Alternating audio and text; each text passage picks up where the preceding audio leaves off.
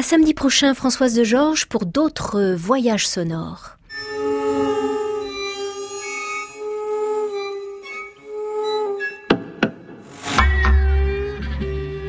À l'abrévé, Anne Montaron, France Musique. Bienvenue dans la forme longue de nos alabrévés. Cette forme longue va prendre son temps. Elle va nous permettre d'entendre jouer sans interruption les cinq mouvements de la suite de miniatures de la compositrice de la semaine. Cette compositrice est née dans le nord de l'Argentine. Elle vit aujourd'hui à Lille après 18 années passées à Montréal. Cette compositrice à l'univers original et passionnant s'appelle Analia Shugdar.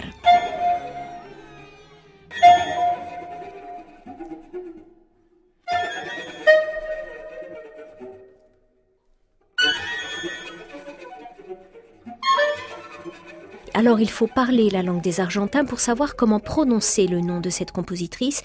Jamais je n'aurais pu imaginer que les deux L de son nom pouvaient se transformer en chuintante. Il faut aussi être versé dans la culture quichua propre au nord de l'Argentine et à d'autres pays de l'Amérique latine pour savoir ce que signifie le titre de la nouvelle composition d'Analia Shugdar, Ashparupar ou Terre chaude, créée à Radio France le 21 avril dernier par l'ensemble Aleph. Quand je dis euh, terre chaude, c'est littéralement terre chaude. Il y a beaucoup de soleil. C'est une terre blanche hein, qui était blanchie par le soleil, une terre euh, euh, âpre. Donc, euh, dans cette pièce, l'idée de, de, la lumière du soleil, de cette chaleur, elle est là dedans aussi. Je, je, je, je dois mm. le dire. Donc, oui, cette image, un elle est là. Visuel, oui. Mm. Là, là, elle est là. Oui, oui. Dans ce moment, oui, oui, c'est vrai. Vous avez dit bien ensemble. On ne sait pas toujours si c'est une blanche ou une noire, tu vois. La langue quichua est encore parlée aujourd'hui dans le nord de l'Argentine. Vos parents, à vous, parlent cette langue? Et En fait, euh, ma mère, elle, parle encore, puis elle parlait beaucoup quand j'étais petite. Ma grand-mère aussi. Donc euh, voilà, j'ai des souvenirs d'avoir entendu cette langue quand j'étais petite. Oui. Et pourquoi est-ce que vous avez choisi justement de revenir aux sources avec euh, ce titre-là? Parce que hum, par terre chaude, ça signifie pour moi euh, une matière organique très forte. Ça parle de mes origines. Euh, après des années d'avoir euh, fait de la musique, étudié, etc., il y a, aussi un retour. Il y a un retour, des fois sur nous-mêmes, mais surtout sur nos origines, sur ce qui nous pousse à faire les choses. Dans ces cas, ce qui me pousse à faire la musique. Et là, c'est un retour à l'essentiel, si je peux dire, dans ma recherche. Et je trouve que dans les sonorités, dans la culture, dans les textures de cette euh, culture quichua, n'est-ce pas, du nord de l'Argentine, il y a une matière sonore qui m'intéresse euh, avant tout, oui.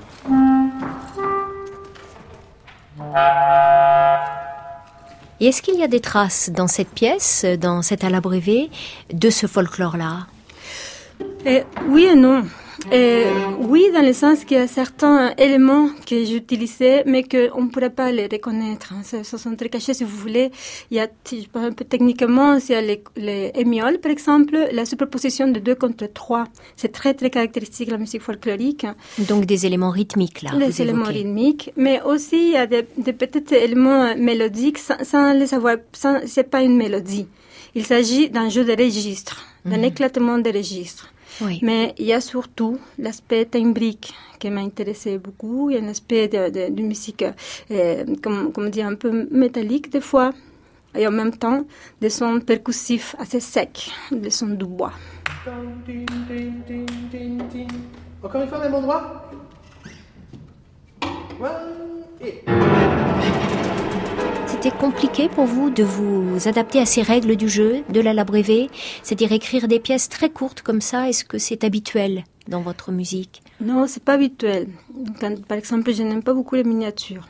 Je sens qu'on n'a jamais le temps de m'exprimer une miniature. Je commence, puis je dois déjà finir. Je ne me sens pas bien à l'intérieur d'une miniature, par exemple, même quand je les entends. Mais dans ces cas-là, euh, je dois dire que oui, j'ai beaucoup de, de, plaisir parce qu'à chaque fois, il y avait une idée nouvelle, il y avait une idée euh, d'un geste. Je voulais une expression unique. Ça, oui, je peux dire, je voudrais vraiment un geste pour chacune, qui soit Et là, le fait d'écrire pour la radio, est-ce que vous avez pensé à ça, à l'auditeur qui, chez lui, euh, tous les jours, va suivre le feuilleton de votre pièce en écoutant euh, chaque jour euh, deux minutes? Vous avez pensé à ça? Oui, j'ai pensé à ça parce que en fait, justement, je me suis dit, c'est quelqu'un qui connaît pas la musique, donc dans deux minutes, je dois lui transmettre quelque chose.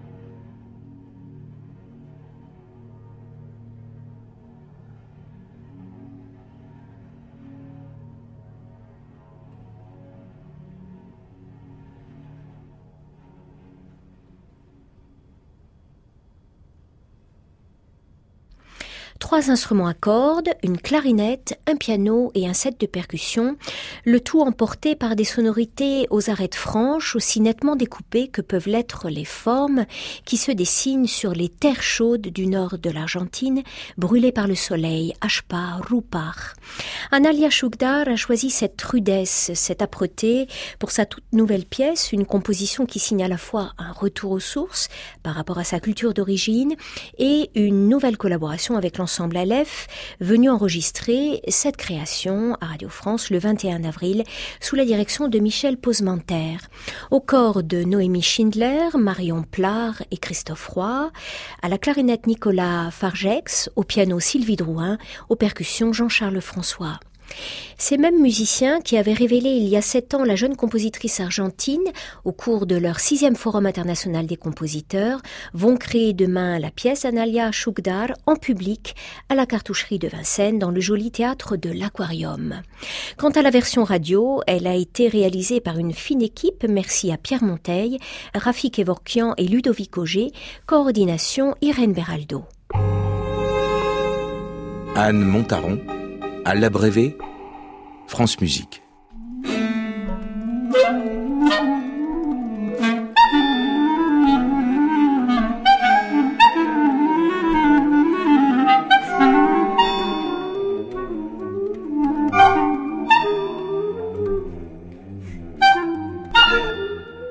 D'où vous vient, euh, Analia, ce souci du geste? Et ça me vient euh, de, de, recherche.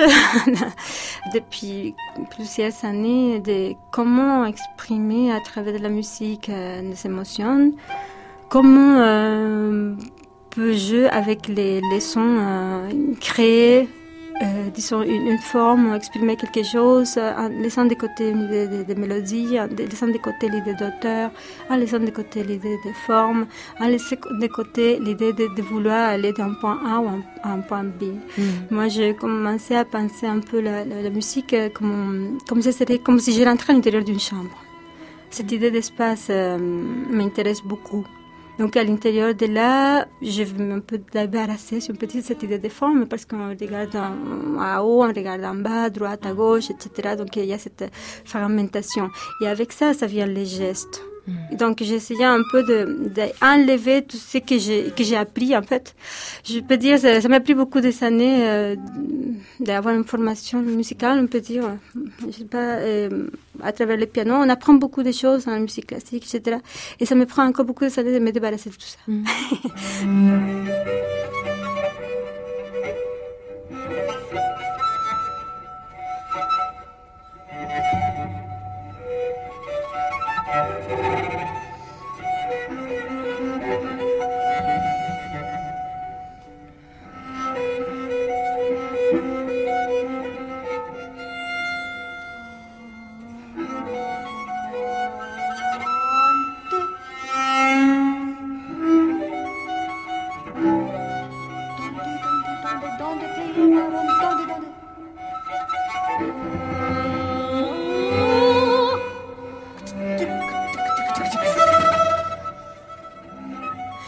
Et je crois qu'il faut être radical dans certains gestes.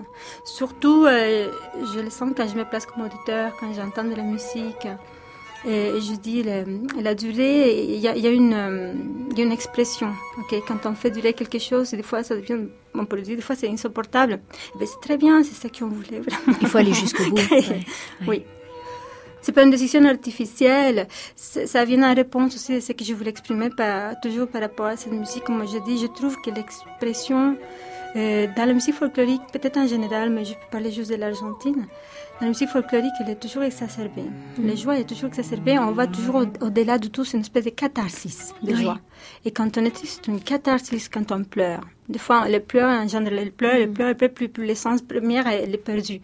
Donc, je ne pouvais pas faire autrement.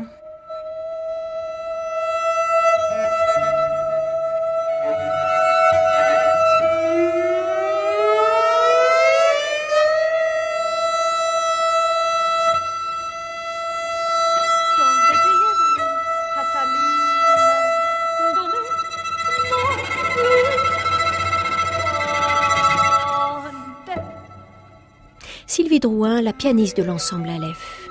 Je pense que c'est avec cette partie de piano qu'elle recherche toute la, rudesse de la terre et qu'elle me fait faire des sons euh, très, très, très rudes, justement. Et c'est vrai que cette petite femme toute frêle et toute mignonne euh, arrive à avoir une violence euh, dans sa musique qui est un petit peu euh, très surprenante, voilà, qui est très surprenante. Et puis, elle a aussi dans sa musique toute cette histoire de son pays et ses matériaux de folklore argentin à sa façon et également euh, totalement transformés. Et euh, c'est vrai qu'on entend là le vent, on entend euh, la terre, on entend tout ce qu'on veut. C'est très très imaginatif et moi je me raconte des histoires comme ça quand, quand je joue des, pièces qui peuvent paraître très abstraites, mais en fait non. Elles sont, pour moi c'est de la musique, presque de la musique concrète là qu'elle nous a composée.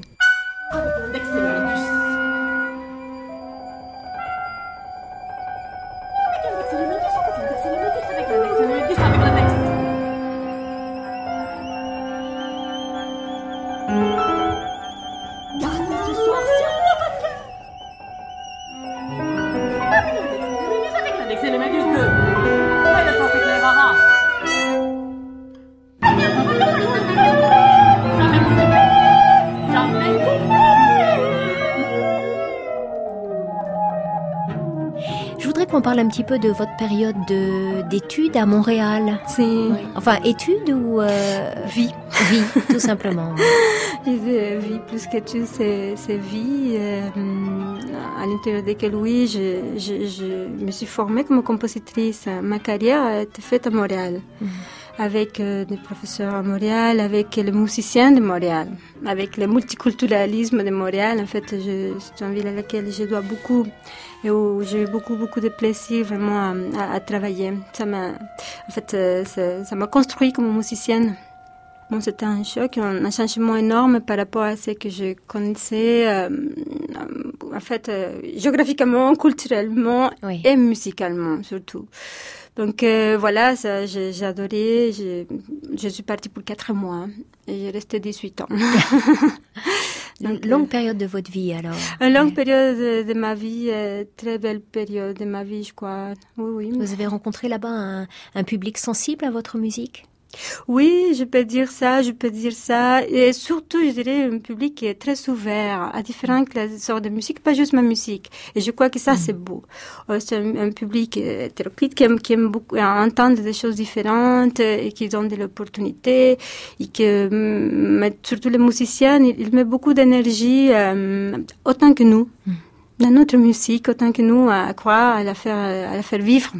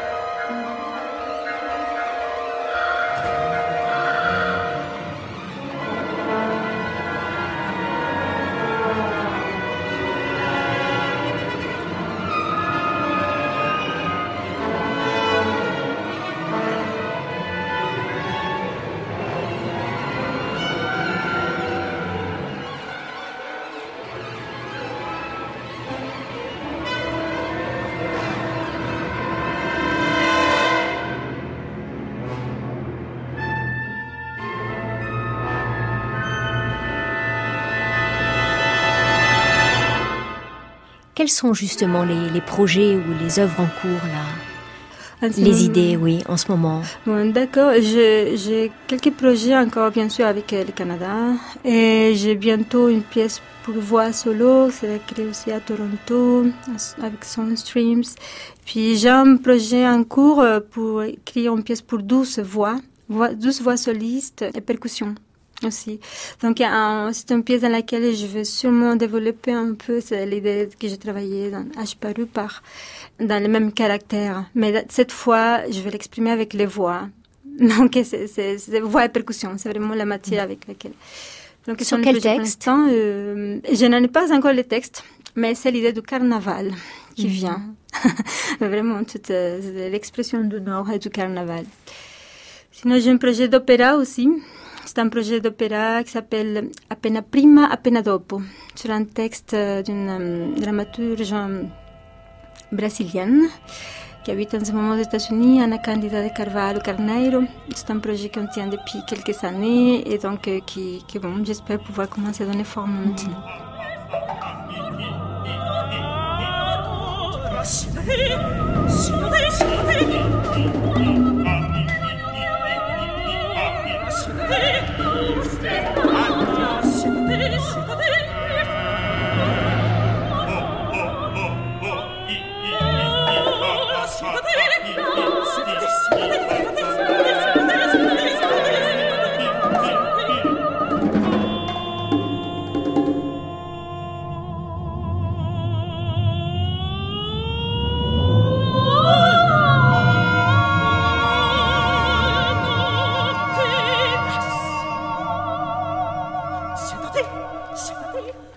Vous avez des souvenirs de carnaval euh, dans le nord de l'Argentine?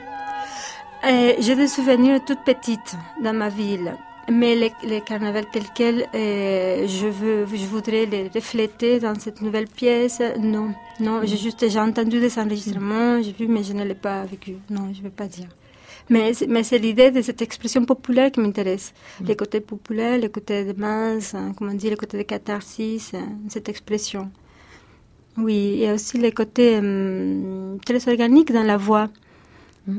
Oui, dans, le, dans, la, dans l'émission vocale, n'est-ce pas? Oui, une voix qui n'est pas une voix travaillée. Euh, voilà. Comme dans la musique classique, oui. Oui. Solo sangre, solo sangre, solo sangre, altra solo. Matano siempre Así,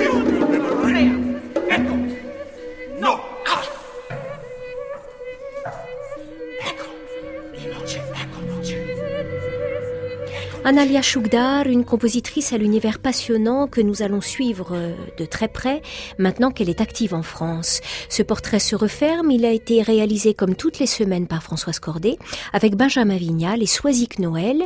Il est minuit, France Musique vous propose maintenant la rediffusion d'un Étonnez-moi Benoît, votre rendez-vous avec Benoît Dutertre.